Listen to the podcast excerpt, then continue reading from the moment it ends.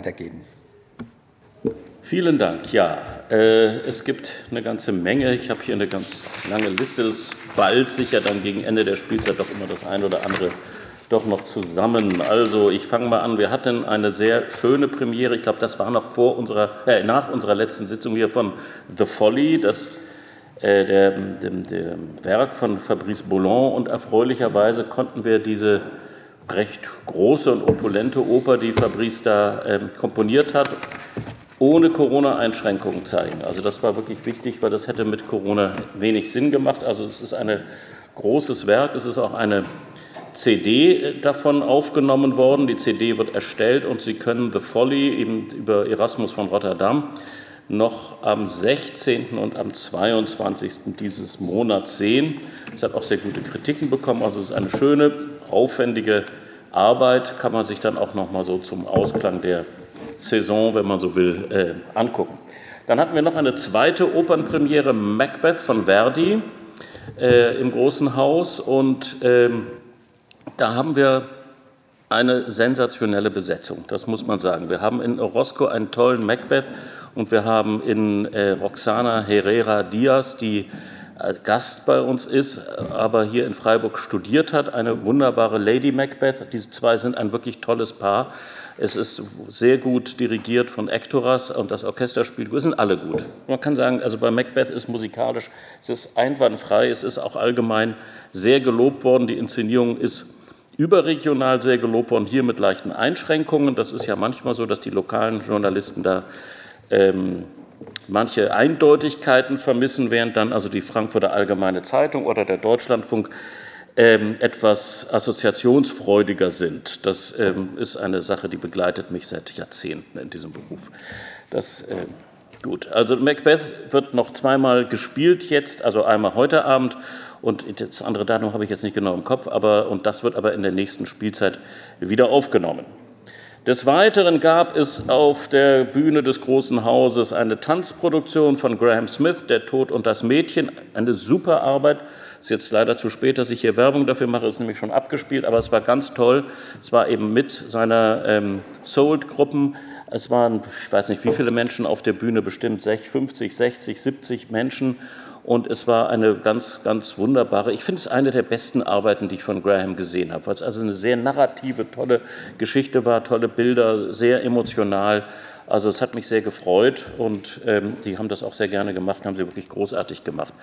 Dann hatten wir Cendrillon, das wird auch noch gespielt im kleinen Haus. Das ist eine Koproduktion mit der äh, Musikhochschule die sehr schön geworden ist. Alexander Schulin hat das ähm, inszeniert und die Studentinnen und Studenten machen das sehr schön. Es ist mehr so eine, ja, also die, die Kritik hat es eine Operette genannt, das, dem kann ich jetzt nicht so ganz folgen, aber es ist mehr so ein Salonstück, würde ich sagen. 19. Jahrhundert Salonstück, eben Cendrillon, eben Aschenputtel, das Märchen. Und Superrenner, Rent im kleinen Haus mit Jugendlichen. Also Rent ist die Musical-Version von La Bohème und ähm, das läuft im kleinen Haus und ist immer ausverkauft und wir überlegen auch, ob wir das nicht in der nächsten Spielzeit wieder aufnehmen. Das wäre wahrscheinlich vom Bühnenbild her denkbar. Wir müssen nur mal sehen, ob die Jugendlichen auch Zeit haben, aber auf jeden Fall läuft das sehr gut, ist immer voll. Könnten Sie sich noch ein paar Mal angucken.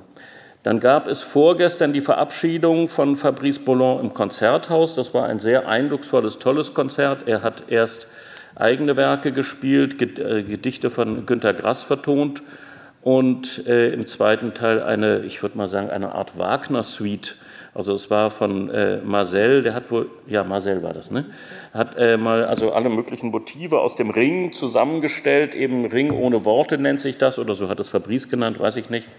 Und ähm, das äh, war intensiv, sehr intensiv, sehr gewalt, gewaltiger Eindruck.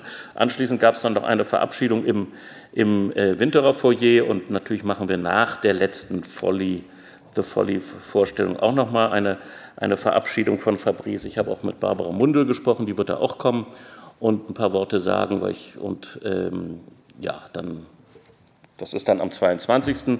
Da trifft sich das Ensemble und der Chor mit Fabrice und wir und Freundeskreis, glaube ich, Sie kommen auch ne? und Barbara kommt und äh, ja, das ist dann Das ist dann, also ich glaube, ein ganz großer Akt ist, dass nicht der große Festakt war jetzt am, im, im, im Konzerthaus, so habe ich das jedenfalls verstanden.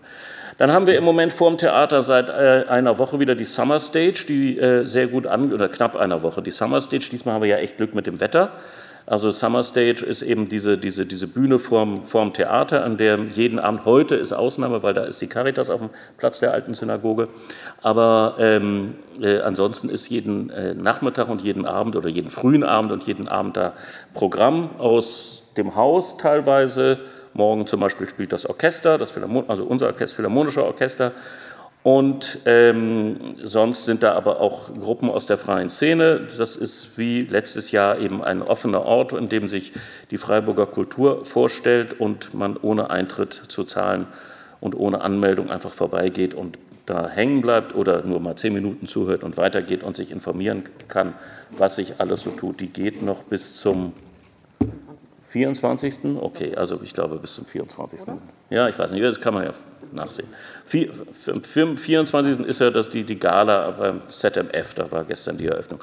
Und im kleinen Haus gibt es Identity, ein ähm, feministisches Werk über äh, Postcolonial Studies. Das ist ein Roman, ein ziemlich bekannter Roman. Ich habe jetzt vergessen jetzt. Äh, wie? Mitu Sanyal. Mitu Sanyal und äh, heißt sie und das haben wir eben dramatisiert und ähm, Frau Glause hat es inszeniert es, ähm, und das ist eigentlich fast immer ausverkauft. Das ist eine grelle und wunderbar, ganz toll gemachte Geschichte, die äh, eigentlich an der Düsseldorfer Uni spielt, wo eine Professorin für Postcolonial Studies, die alle für eine Inderin halten und die auch alle Menschen, die nicht POC sind, aus den Seminaren treibt. Irgendwann stellt sich leider heraus, dass sie gar keine Inderin ist, sondern aus Baden-Württemberg kommt und ähm, sich eigentlich dieses Indischsein zum Beruf erkoren hat.